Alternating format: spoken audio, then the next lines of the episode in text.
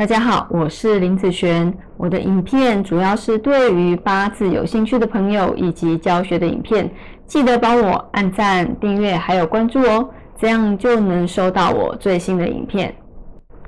好，那接下来我们来分享这一个题目哈。那这一个。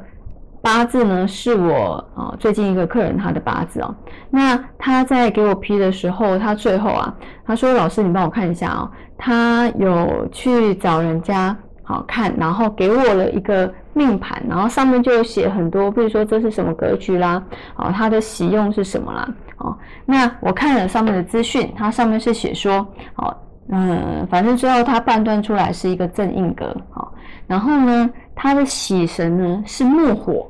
好是木火，好，然后他就说：“老师，我的八字是不是需要木啊？走木就会好。”好，然后我就跟他讲说：“嗯，其实你的八字在我这边来看，尤其是这个大运走到木反而更糟糕。好，所以你的八字不是没有木就需要木哦。好，我们来看看这个木进入到他的八字之后，到底什么东西会变差？哈，好，我们来看以这个大运来说，木。天干有分甲木、乙木，地支有分乙木，还有卯木。好，这四个木，来我们再看看它的效用如何哈。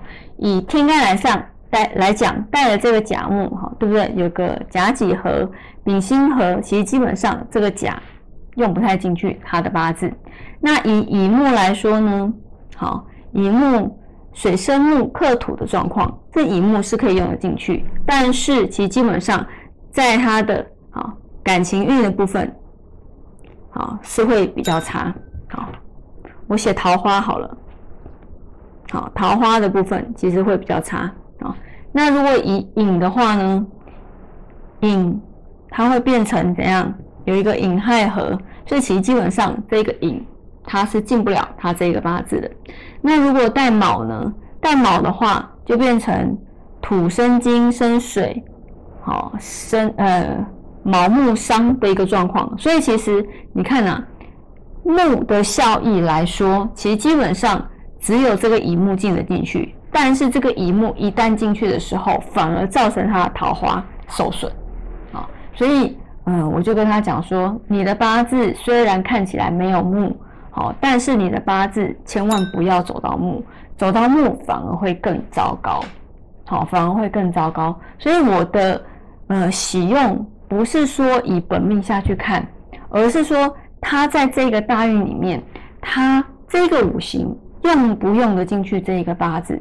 如果他越用得进去，表示这个运程对他来讲越是有利。但是如果这个八字完全用不进去的时候，反而这个。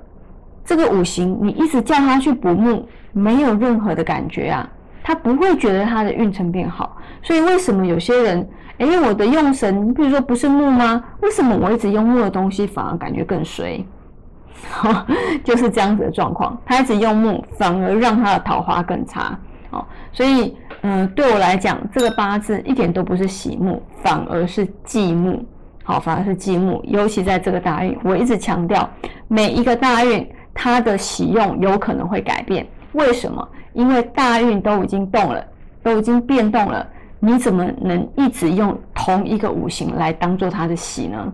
是不是？哦，因为一般呐，我们会抓一个八字的喜用或是忌用，很多都会以本命来去抓取，但是本命抓取有一个很大的呃误区，就是你完全没有考虑到大运和流年的存在。好，那我这边的呃用神的用法是完全就考虑到大运和流年。为什么？因为你一定是某些流年会出问题，你不是每一年都会出问题，对不对？那在这些流年里，一定是某些五行特别的糟糕，你才会在那个地方特别出状况，不是吗？好，所以有时候我们在看运程的时候，也可以特别带一下。好，你所所谓的用神可不可以用得去进去你的八字？